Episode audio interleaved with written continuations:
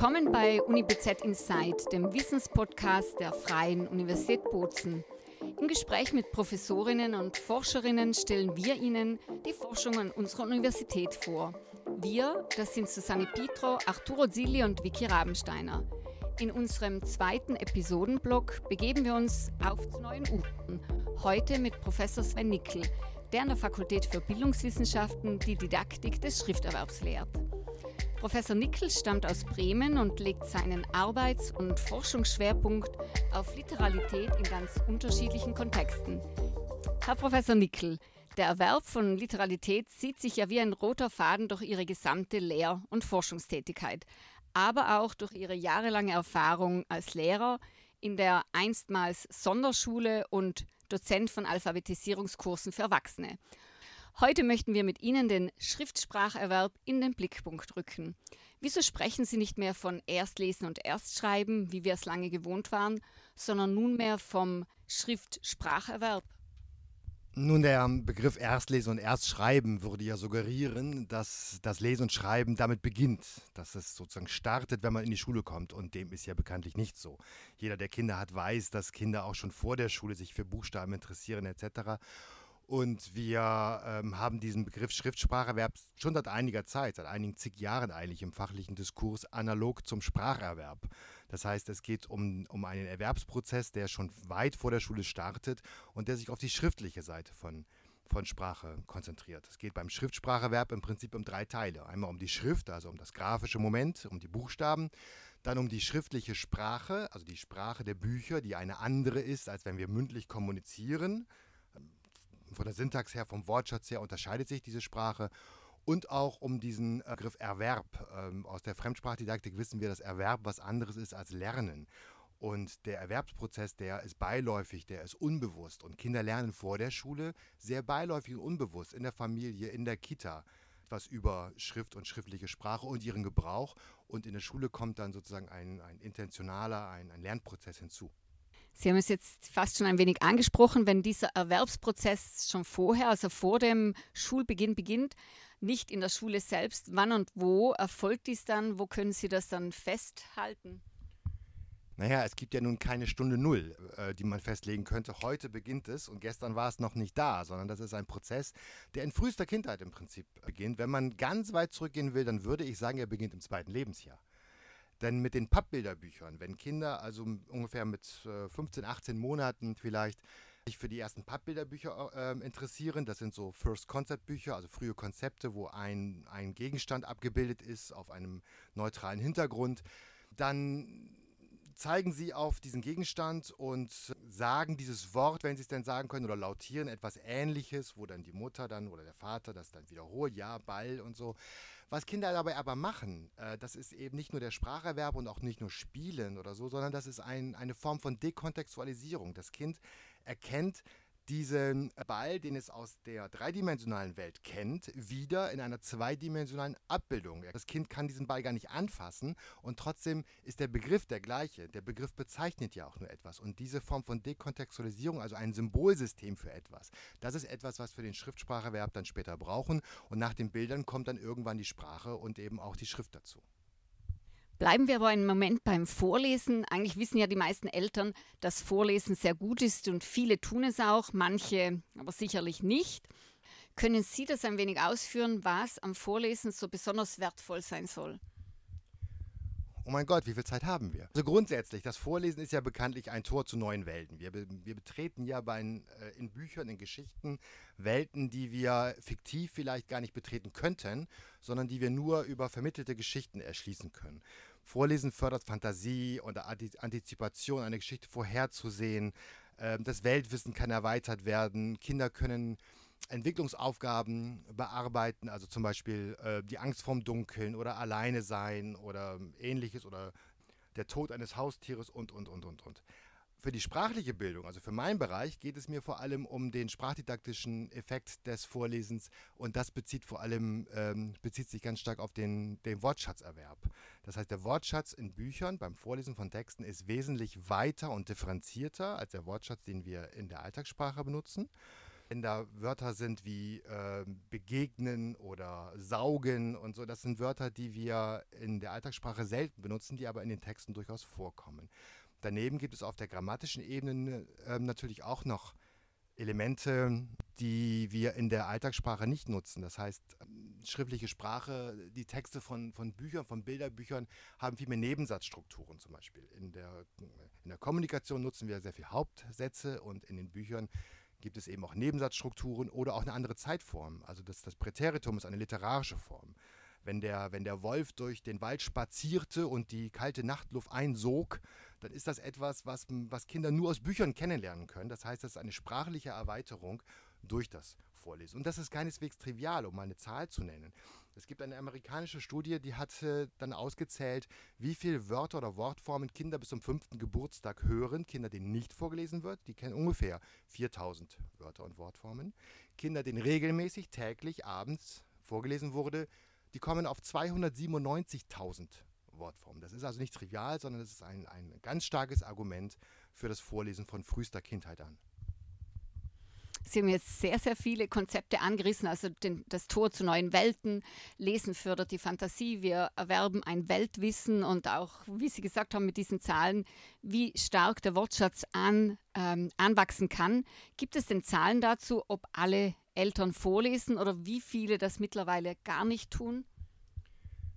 Für Südtirol gibt es solche Zahlen nicht. So eine Studie haben wir in Planung für das äh, kommende Jahr.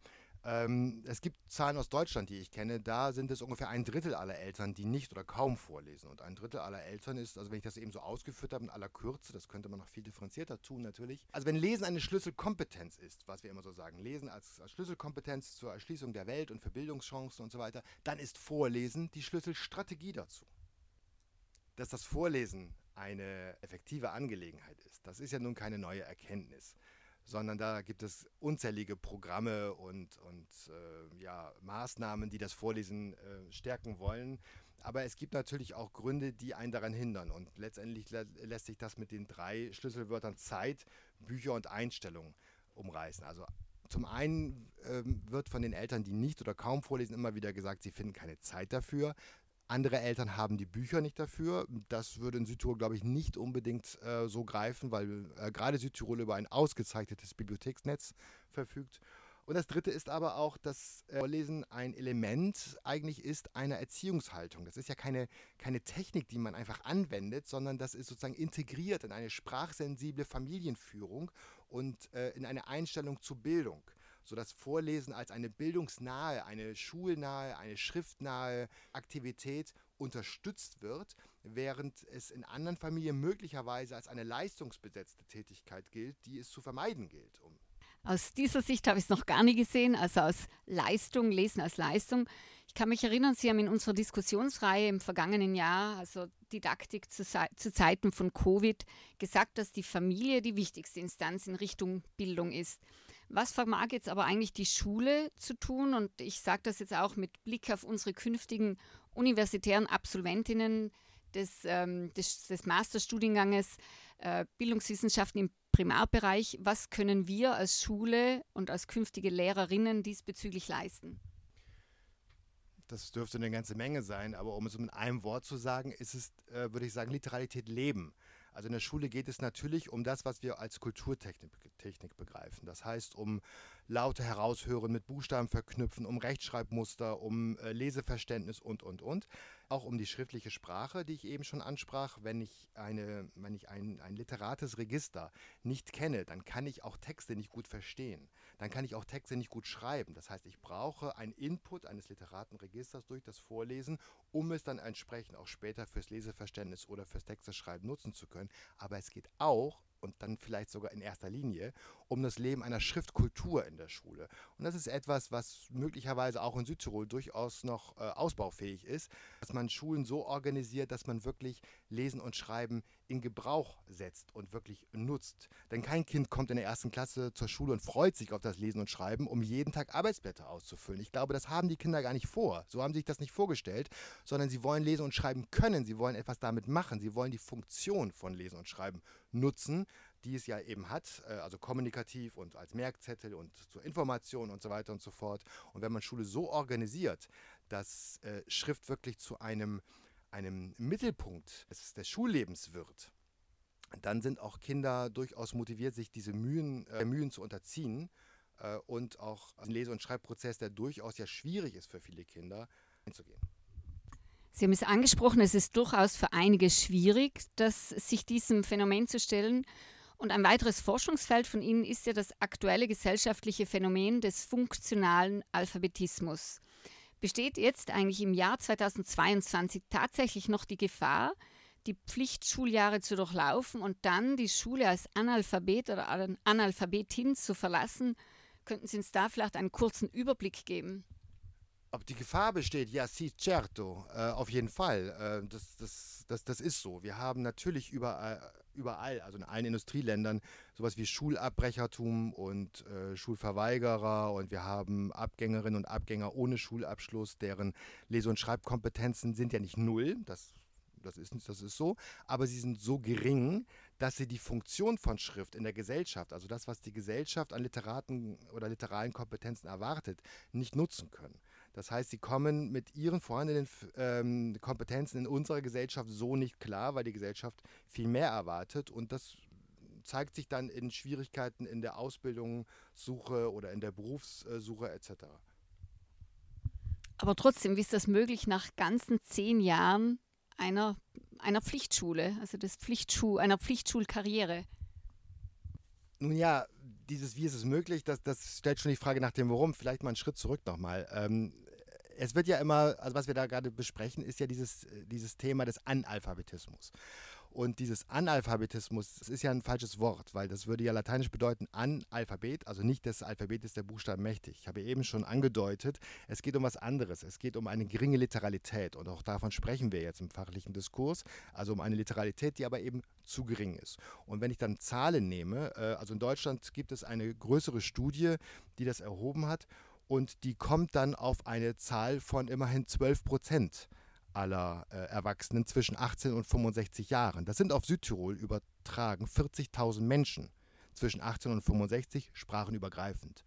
Das ist also eine, eine Größenordnung, die man nicht so ohne weiteres negieren kann. Das ist auch kein individuelles Problem, sondern das ist ein strukturelles und gesellschaftliches Problem. Und wie es dazu kommt nach zehn Jahren Schule, das ist natürlich ein ähm, ein weites Feld. Äh, das, das fängt, also es gibt unterschiedliche ähm, Faktorenbündel, es gibt unterschiedliche Einflussgrößen. Es gibt nicht den einen Grund, den wir immer suchen als Ursache. Die Ursachensuche ist im, im Prinzip falsch, sondern es gibt Bedingungsfaktoren. Und da gibt es Bedingungsfaktoren im Individuum, also in der Person. Es gibt welche in der, im Familienumfeld, es gibt welche in der Schule, in der Didaktik und so weiter. Und wenn auf allen Ebenen etwas Schwieriges überwiegt, wenn also die Risikobedingungen, die schwierigen Verhältnisse überwiegen, dann entsteht eine Lerngeschichte. Die äußert sich so, manchmal schon ganz, ganz früh, dass Kinder ohne große literale Erfahrung in die Schule kommen, dort aber ähm, auch nicht anschlussfähig sind, also nicht, äh, nicht an, anbinden können an das, was Schule anbindet. Und das führt dann am Anfang erstmal nur zu leichten Problemen. Das heißt, das Kind ist vielleicht äh, etwas langsamer als die anderen Kinder und das ist nicht weiter so dramatisch. Das, das ist halt erstmal so oder das äh, müsste nicht, nicht, nicht schwierig sein. Im zweiten Schritt aber dann ähm, nimmt das Kind das wahr, dass die anderen Kinder besser sind als, als ich selbst. Und im dritten Schritt sucht man dann nach Ursachen. Man vergleicht sich oder Kinder vergleichen sich, Kinder suchen dann eben nach entsprechenden Erklärungsmustern und wenn sie keine finden, keine anderen, dann äh, haben sie ganz schnell diesen, diesen Rückgriff auf das negative Selbstbild. Also ich bin zu dumm dazu, ich kann das nicht. Das habe ich unzählige Male in meiner eigenen Schulzeit und auch von Erwachsenen gehört, dass die Menschen anfangen an sich selbst zu zweifeln, weil sie es äh, sich nicht zutrauen. Und wenn das dann sozusagen über einige Jahre so weitergeht und auch Eltern und Schule irgendwie das verstärken und vielleicht ein, ein schwieriges Fremdbild ähm, darlegen und spiegeln, dann kommen wir in, in Lernsituationen, die wir pädagogisch, didaktisch gar nicht mehr lösen können, sondern wo wir therapeutisch eigentlich intervenieren müssten. Wenn Sie sagen, therapeutisch geht es ja um das weitere Umfeld.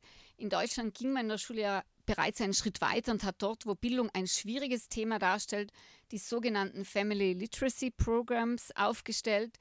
Was beinhaltet eigentlich ein solches familienorientierte Programm und wie wirksam ist es? Es ist äh, hochwirksam, je nachdem, was darin angestellt wird. Äh, Family Literacy meint ja erst einmal nur, dass äh, Literalität mit den Familien gelebt wird. Die Grundidee ist eben die besondere Bedeutung der Familie. Das Home Literacy Environment gilt als großer Prädiktor der, des Schriftspracherwerbs in der Schule. Also das, was Kinder in der Familie erleben, kann man schon anhand der, der Anzahl der Bücher im Haushalt Rückschlüsse darauf ziehen, wie sich das Kind später in der Grundschule entwickelt. So, und diese große Bedeutung der Familie, die wird darin aufgegriffen, dass ähm, in solchen Programmen der Bildungsauftrag der Schule sich erweitert zu einem Bildungsauftrag für den Bezirk, für den Stadtteil, in dem es ein Angebot für die ganzen Familien anbietet. Das heißt, die Eltern arbeiten mit den Kindern in einem spielerisch lustvollen Kontext unter Supervision der Lehrkräfte. Ähm, da werden sie also verwickelt in Situationen, die auch Spaß machen und die die Kinder immer wieder einfordern und dann in, eben in der Hoffnung, dass diese Aktivitäten dann auch zu Hause unterstützend angeboten werden. Und äh, je nachdem, wie gut das organisiert ist, das kann man ja mit jetzt ganz unterschiedlichen Methoden oder ganz unterschiedlichen Inhalten gestalten. Aber je nachdem, wie das organisiert ist, sind diese Programme sehr, sehr wirksam. Wir hatten ja angesprochen, Sie unterrichten in Brixen im Masterprogramm Bildungswissenschaften für den Primarbereich. Was ist dort eigentlich Ihr wichtigster Appell an unsere Studenten und Studentinnen, vor allem in Ihrem Kurs? Der wichtigste Appell, ich darf nur einen nennen, ich erlaube mir doch mal die Freiheit 2 rauszunehmen.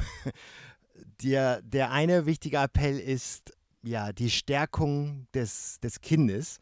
Das heißt, kein Kind zu beschämen, sondern wenn ich das mit Kirsten Boye, einer großen oder einer bekannten äh, deutschen Kinderbuchautorin sagen möchte, jedes Kind muss lesen lernen und jedes Kind darf auch lesen lernen. Das heißt, Schule so zu gestalten, dass man sich auch löst von diesem kulturtechnischen Aspekt, der nur auf Arbeitsblätter oder auf die Kulturtechnik rekurriert, sondern sich auch mal zu trauen, eben dieses schriftkulturelle ähm, Moment einzubinden und ähm, Gelegenheiten zu schaffen, wo Kinder zeigen können, was sie eigentlich können, wo sie aus, in, aus Interesse und Interessen geleitet sich eben schriftlich artikulieren und schriftlich äußern.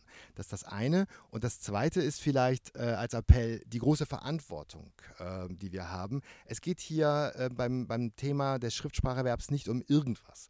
Es geht nicht darum, ob jemand vielleicht musikalisch ist oder Musikinstrument lernt oder in GGN irgendwelche Inhalte äh, kennenlernt, für die es sich dann besonders interessiert. Das kann man, das ist alles alles gut, aber wenn nicht, ist das jetzt auch nicht so tragisch. Wenn man aber in den ersten zwei Jahren nicht lesen und schreiben lernt, dann wird das schon extrem schwierig. Und wenn man die Grundschule dann verlässt, ohne ausreichende Lese- und Schreibkompetenzen, dann sieht die Mittelschule eigentlich keine weiteren Einstiegstore vor und dann ist der weitere Lebensweg der Lebens-, der, äh, die, der, der Bildungs- und der Lebensweg dieses Kindes eigentlich schon in groben Zügen vorgezeichnet. Das heißt, Lehrkräfte haben in diesem Feld des Schriftspracherwerbs eine enorme Verantwortung in den ersten Schuljahren.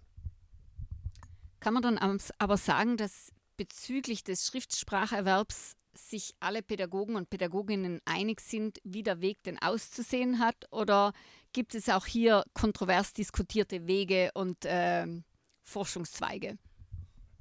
Natürlich gibt es die, wie in der Medizin auch. Es gibt immer unterschiedliche Ansichten. Ich sage nur ein paar Stichworte vielleicht. Also es wird diskutiert, welche, welche Schreibschrift oder welche Handschrift die beste ist, mit, mit welcher Methode man am besten zu einer besten Handschrift kommen kann. Es wird natürlich diskutiert, ob man einen Grundwortschatz vorgeben soll oder äh, ob man das anders organisieren soll, ob das vielleicht sinnig ist. Was, was vielleicht äh, von allen geteilt wird, ist die neue Bedeutung der Leseflüssigkeit. Das hat die fachliche Diskussion in den letzten zig Jahren eigentlich vernachlässigt und das ist in den letzten zehn Jahren nochmal gestärkt worden durch amerikanische Erkenntnisse, die in den deutschsprachigen Raum transferiert wurden. Das heißt, dass zwischen dem ersten Lesen ähm, in der ersten Klasse, der Lesesynthese, wo man also Buchstaben zu Silben verbindet und Silben dann zu Wörter und so, bis hin dann zum Leseverständnis, also dem Verstehen von Sätzen und von Texten, dass da irgendwo noch ein Zwischenschritt ist, nämlich die Leseflüssigkeit, die, die Leseautomatisierung. Nur wenn ich eine genügend große Geschwindigkeit habe beim Lesen, dann weiß ich auch noch, was ich gelesen habe, weil mein Kurzzeitspeicher das eben auch entsprechend speichern kann. Wenn ich zu langsam lese, kann ich das eben nicht lange genug behalten und dann verstehe ich auch schlechter. Und da gibt es entsprechende gute Maßnahmen und gute Methoden, diese Leseflüssigkeit zu stärken. Und äh, also es gibt, gibt durchaus kontroverse ähm, Dinge, aber es gibt auch Elemente, wo wir eine große Einigkeit haben, was wir stärker in die Schule bringen müssen. Es gibt ja allerorts immer gewisse Do's and Don'ts, die man beachten sollte. Gibt es auch solche für die Didaktik, wie ich Kindern Schrift und, äh, Schrift und Leseerwerb beibringe? Gibt es dort gewisse Ansätze, die man unbedingt beibehalten sollte? Es gibt immer tradierte Formen, die sie aus der Schule nicht mehr wegzudenken sind, die man aber ganz gut wegdenken möchte. Ähm, Diktate beispielsweise sind seit zig Jahren eigentlich empirisch erwiesenermaßen Unfug ähm, für die Rechtschreibleistung. Ähm, sie taugen weniger, weder als diagnostisches Material, um, um zu schauen, was das Kind kann in der Rechtschreibung, noch taugen sie als Rechtschreibförderung. Jedenfalls in der klassischen Form des Diktates nicht. Diktate gehören eigentlich abgeschafft. Da gibt es ganz andere, viel effektivere Formen, zum Beispiel Rechtschreibgespräche ohne dass ich das jetzt groß ausführen kann, aber es geht darum, dass Kinder regelmäßig jeden Tag über ein schwieriges Wort diskutieren, miteinander diskutieren und sich gegenseitig erklären, warum ein Wort so geschrieben wird, wie es geschrieben wird. Und das zweite Don't wäre zum Beispiel Reihum lesen. Jeder von uns kennt das, äh, dass man Reihum liest äh, und dann, dann schaut man, wann man dran ist und dann guckt man runter und zählt sich das aus und dann übt man vielleicht den Text noch und äh, hat vorher gar nicht zugehört, was da gelesen wurde und hinterher schaltet man sowieso ab. Das heißt, die Time on Task, also die, die, äh, die Zeit, in der man wirklich aktiv ist in der Unterrichtsstunde, beträgt genau eine Minute 30. Äh, und das war es dann auch. Und das kann ja nicht effektiv sein. Das erklärt sich eigentlich schon von selbst. Und da sind andere Methoden wie Lesetandems ähm, wesentlich geeigneter und wesentlich empirisch auch äh, nachgewiesen wirksamer für die Leseflüssigkeit, für die, für die Automatisierung des Lesens als solche Reihumlesen. Aber Diktat und Reihumlesen sind so tradierte Formen, die sind kaum wegzudenken. Gibt es diesbezüglich dann auch methodische Ansätze, die besonders erfolgreich sind? Oder wenn nicht, was sind dann die Elemente, die Ihnen besonders wichtig sind?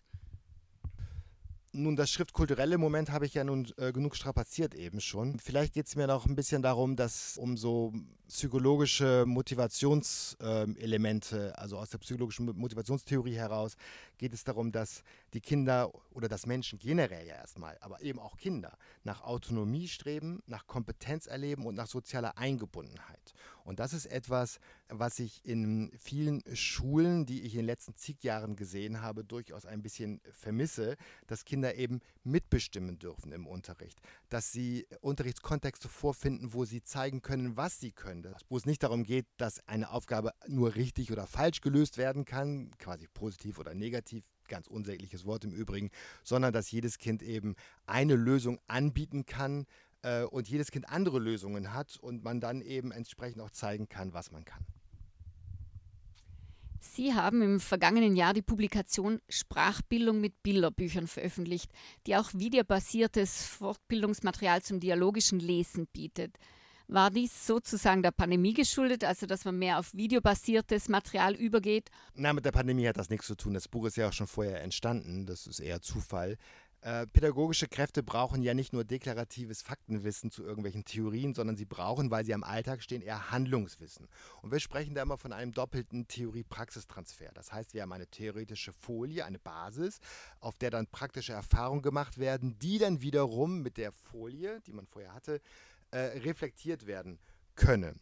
Und um das eben einzuüben äh, in der Lehrerbildung, eignen sich natürlich Bilder und vor allem Videos. Anhand von Videos kann man natürlich sehr schön diese Schlüsselmomente und Schlüsselsituationen thematisieren und entsprechend ähm, ja, fiktiv erproben hinter dem Schutz äh, dieses Videos, ohne jetzt konkret schon im Alltag in Interaktion mit den, mit den Kindern zu, zu stehen.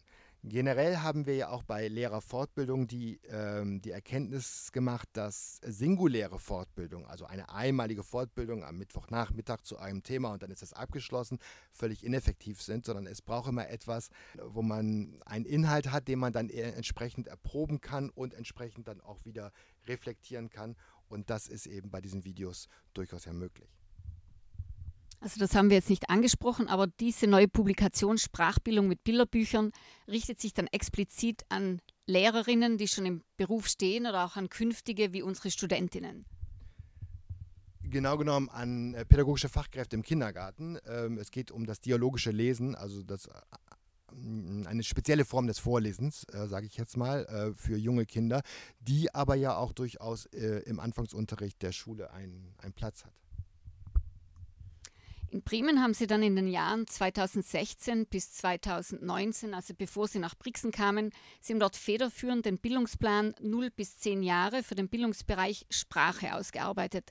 Was waren denn dabei die spannendsten Erkenntnisse für Sie, beziehungsweise auch die daraus resultierenden Forderungen an die Institutionen?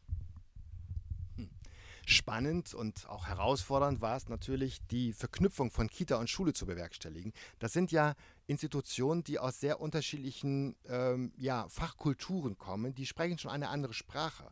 Die verstehen sich am Anfang so gar nicht, wenn sie am Tisch sitzen, äh, weil sie nicht nur ein anderes Bild vom Kind, ein anderes Lernverständnis haben, sondern auch andere Fachbegriffe, andere Theorien zu Rate ziehen. Und das dann zusammenzubringen zu einem Ganzen, zu einem Bildungsplan, der von 0 bis 10 Jahre geht, das war eben auch eine ganz spannende Aufgabe und daraus schließt sich dann eben auch die Forderung ab, dass also das Papier an sich, das hilft ja keinem, wenn man das nicht dann auch in der Praxis lebt, wenn man das nicht mit einem roten Faden sozusagen unterzieht, der eine Art durchgängige Leseförderung, eine durchgängige Literacy-Bildung vom Krippenalter, also von der Familie, von U3, also unter drei, über die Kita bis in die Grundschule äh, und dann auch den außerschulischen Bereich wie Bibliotheken und so weiter mit einbezieht. Wenn man das nicht sozusagen ähm, so komplex ausgestaltet, dann ist das Papier das ja nicht wert.